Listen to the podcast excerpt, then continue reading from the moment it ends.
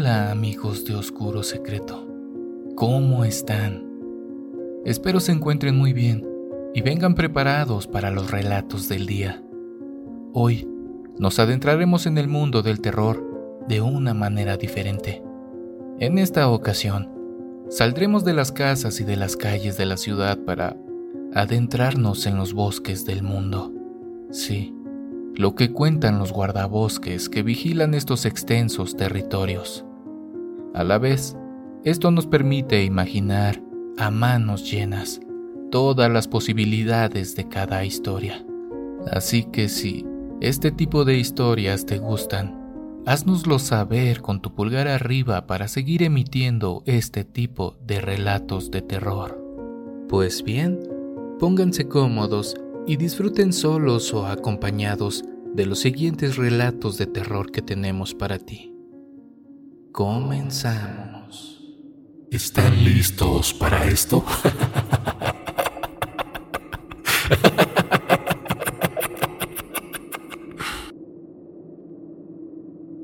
sé por qué la gente desaparece en los bosques. Trabajo en el Departamento de Pesca y Vida Silvestre. Soy una persona de alto rango cuyo nombre específico y título voy a guardar en mi pecho para mi seguridad y la seguridad de mi trabajo. La semana pasada, cámaras de rastreo en el estado de Wisconsin detectaron la muerte y el consiguiente desmembramiento de una pareja de excursionistas en uno de los parques nacionales. No se han encontrado restos identificables de las víctimas, salvo una única tarjeta de identificación.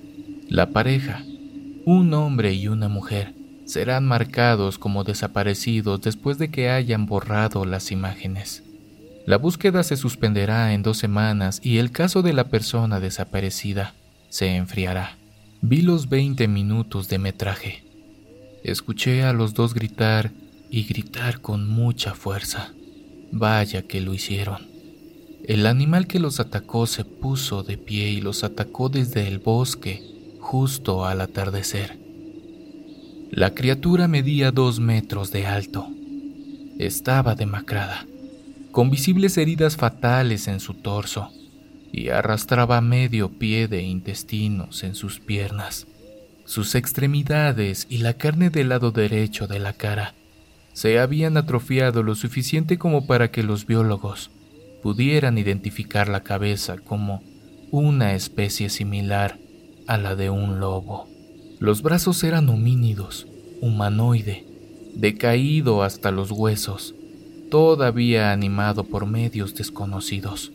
La pareja no murió rápidamente.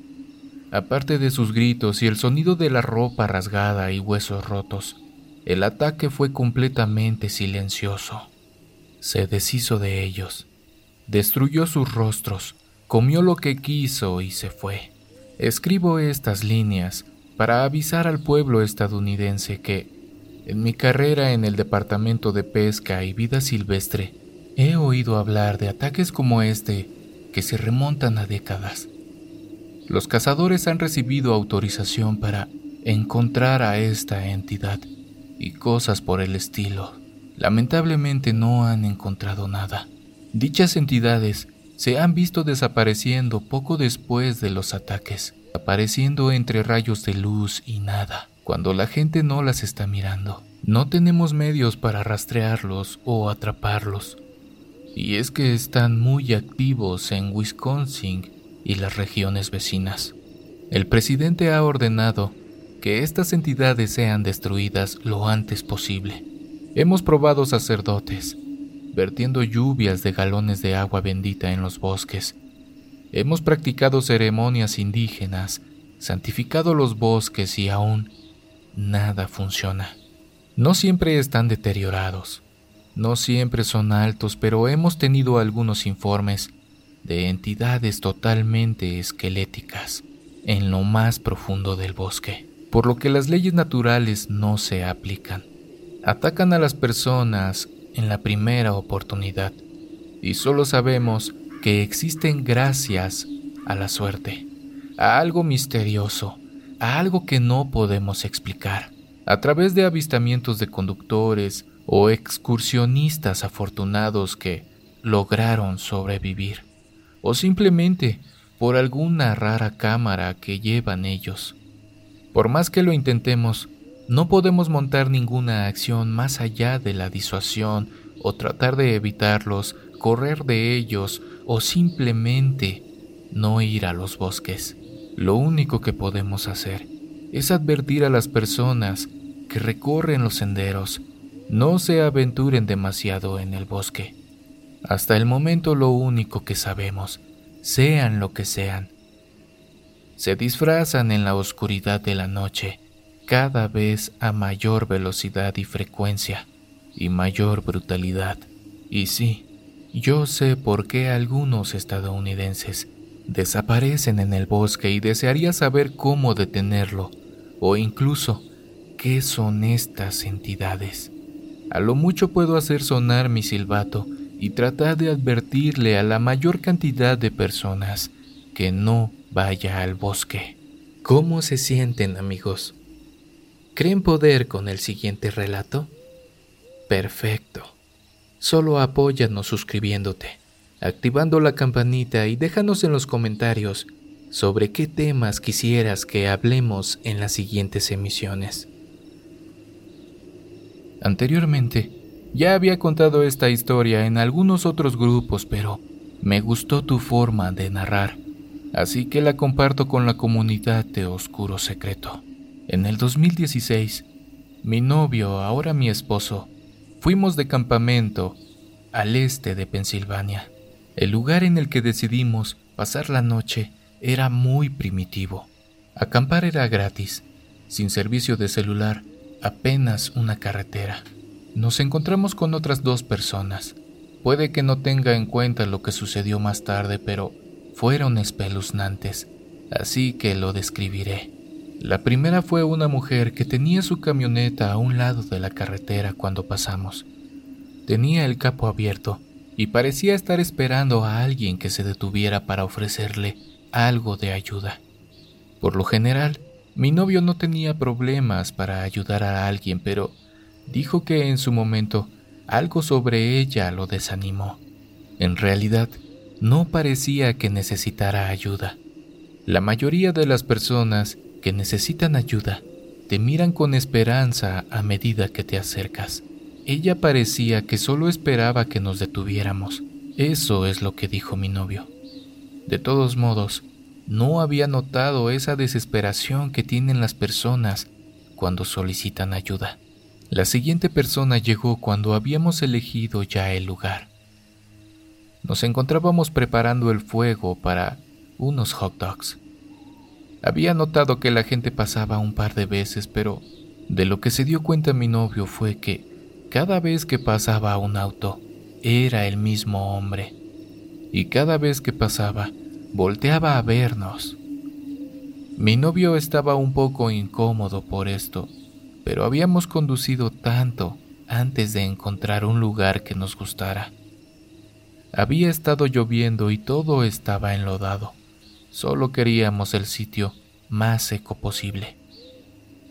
Por un momento, pensamos que ese hombre podría haber estado haciendo lo mismo. Pensamos brevemente en movernos, pero el camino también estaba enlodado.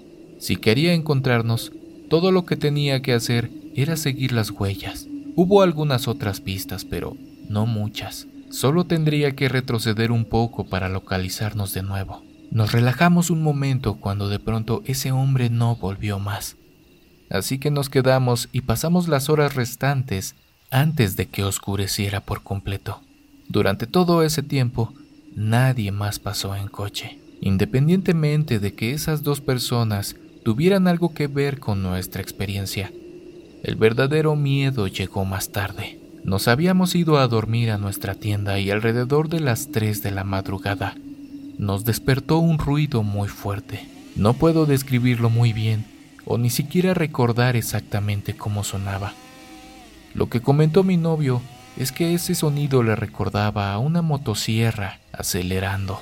Otro de los sonidos era también muy similar a como si sonara como si alguien estuviera arrastrando una pala sobre grava. Mi novio se levantó de un salto y miró por la ventanilla, pero en realidad no pudo ver nada. El sonido se repitió unas cuantas veces más. Estaba demasiado asustado para hablar, así que mi novio susurró que probablemente estaba a kilómetros de distancia y que debería volver a dormir. La verdad, no cuestioné esto porque Pensé que los sonidos fuertes se podían escuchar fácilmente a millas de distancia. Ya cuando nos fuimos de ese campamento, me dijo que sonaba como si en realidad hubiera venido de algo muy cercano, que no era de algo que estuviera a millas de distancia. Recordando un poco, probablemente debería haberme preguntado por qué se molestaría en susurrarme si, aparentemente, el sonido estaba bastante lejos. La situación iba subiendo de nivel, todavía aterrorizada. Empecé a escuchar cada pequeña cosa fuera de la casa de campaña.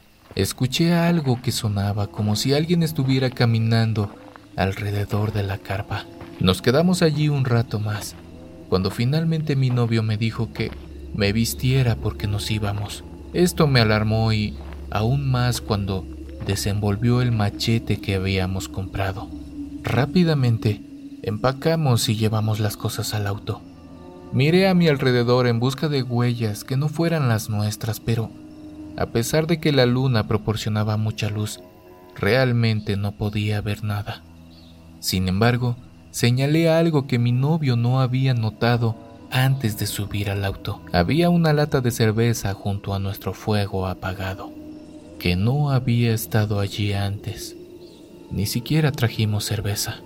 Mientras nos íbamos, mi novio me explicó que estaba nervioso de que alguien pudiera haber estado tratando de atraernos, así que pensó que no hubiera sido una buena idea salir corriendo de la tienda de campaña inmediato. También esperaba descubrir que el tanque de gasolina lo habían extraído, pero eso no nos habría detenido ya que teníamos un automóvil híbrido. Por un momento, bromeamos diciendo que eso haría un comercial híbrido divertido.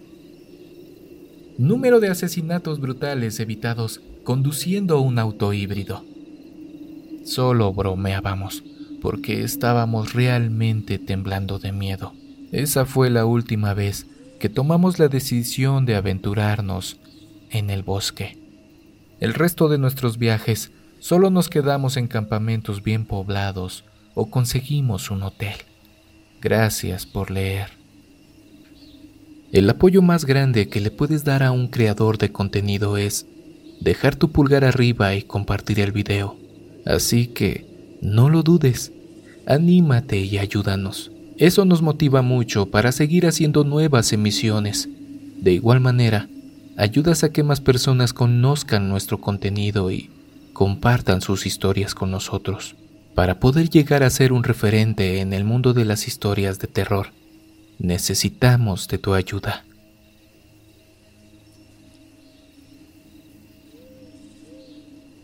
Uno de mis mejores amigos de la universidad fue un geólogo que terminó convirtiéndose en el Ranger en el sureste de los Estados Unidos.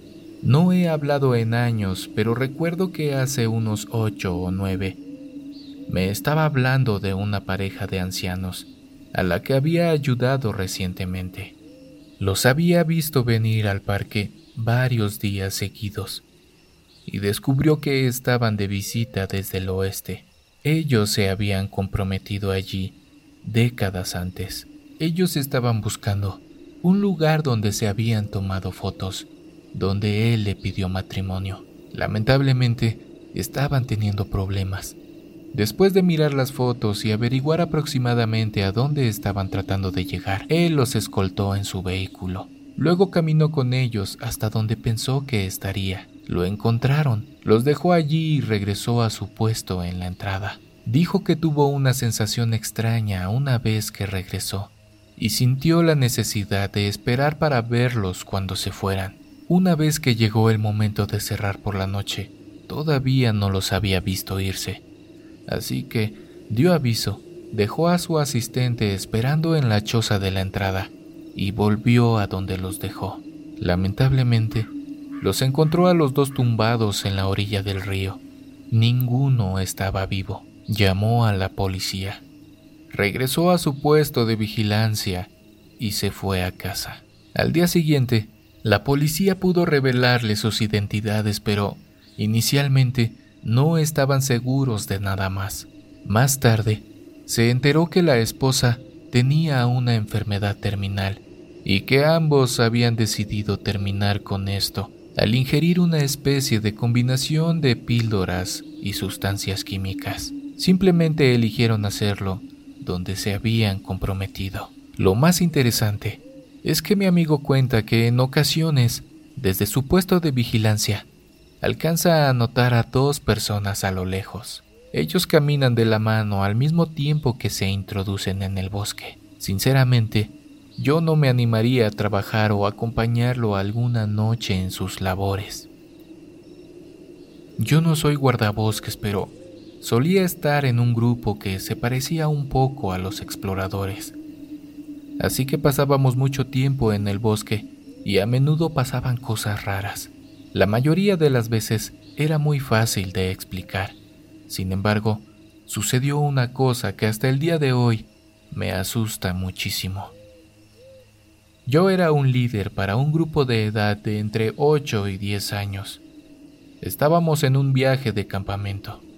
Fue el primer año que estuvimos en este terreno y era enorme.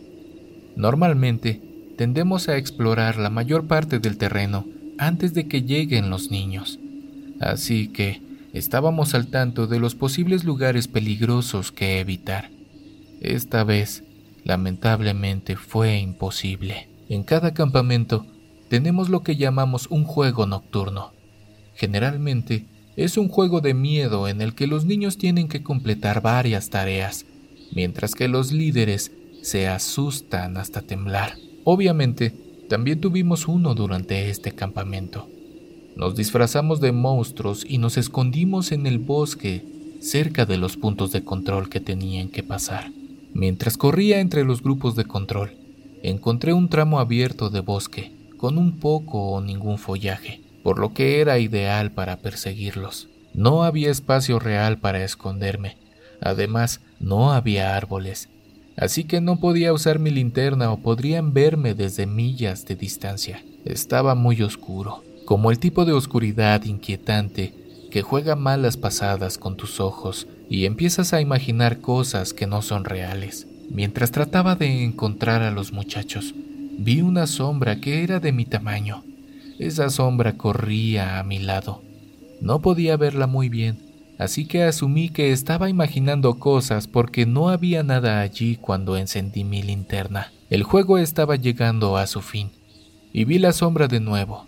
Esta vez pude verla vagamente parada cerca de un árbol no muy lejos de mí. Pensé que era uno de los otros líderes que se escondía para asustar a los niños y decidí ir por allí porque ya era hora de regresar.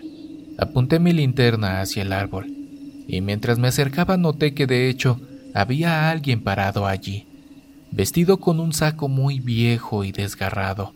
Él tenía la cabeza cubierta de una bolsa de plástico blanca que parecía estar atada. Comencé a sentir bastante pavor algo se sentía realmente mal. Pregunté si todo estaba bien, pero no me respondió.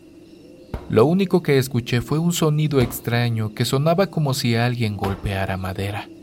Sin embargo, me acerqué un poco más hasta que estuve a unos 10 metros de esa persona. El sonido de los golpes resultó ser esa persona golpeando su cabeza repetidamente contra el árbol. Y noté que parecía un hombre. Estaba descalzo. Sus brazos y piernas estaban cubiertos de una costra de barro. Sus manos estaban en una posición extrañamente apretada. Estaba convencido de que era uno de los otros líderes haciendo una broma a los chicos. Así que les dije que lo dejaran.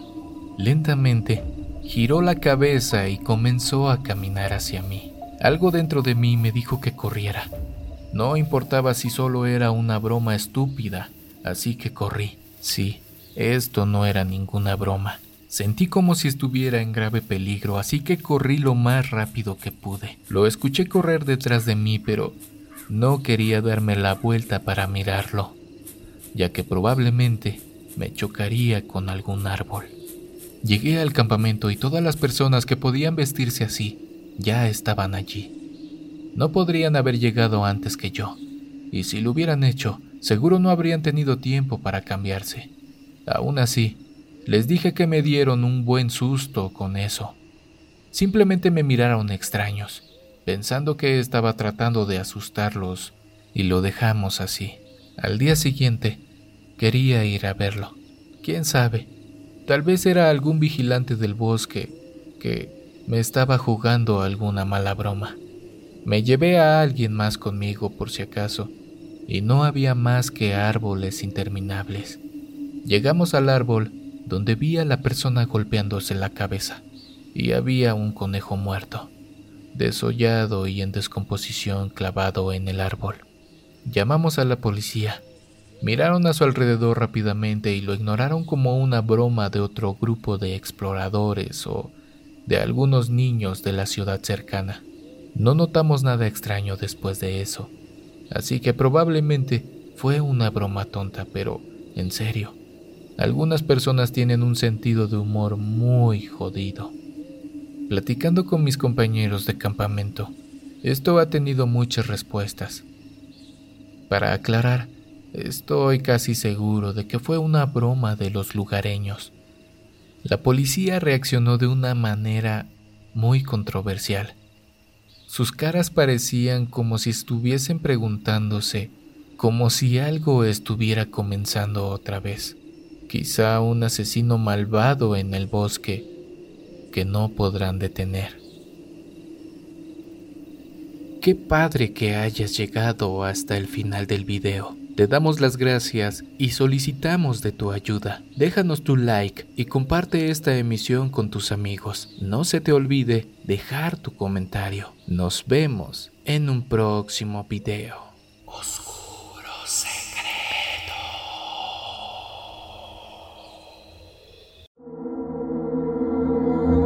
¿Quieres escuchar las historias de terror que más te gustan sin cortes comerciales? Puedes convertirte ahora en miembro de ACAST.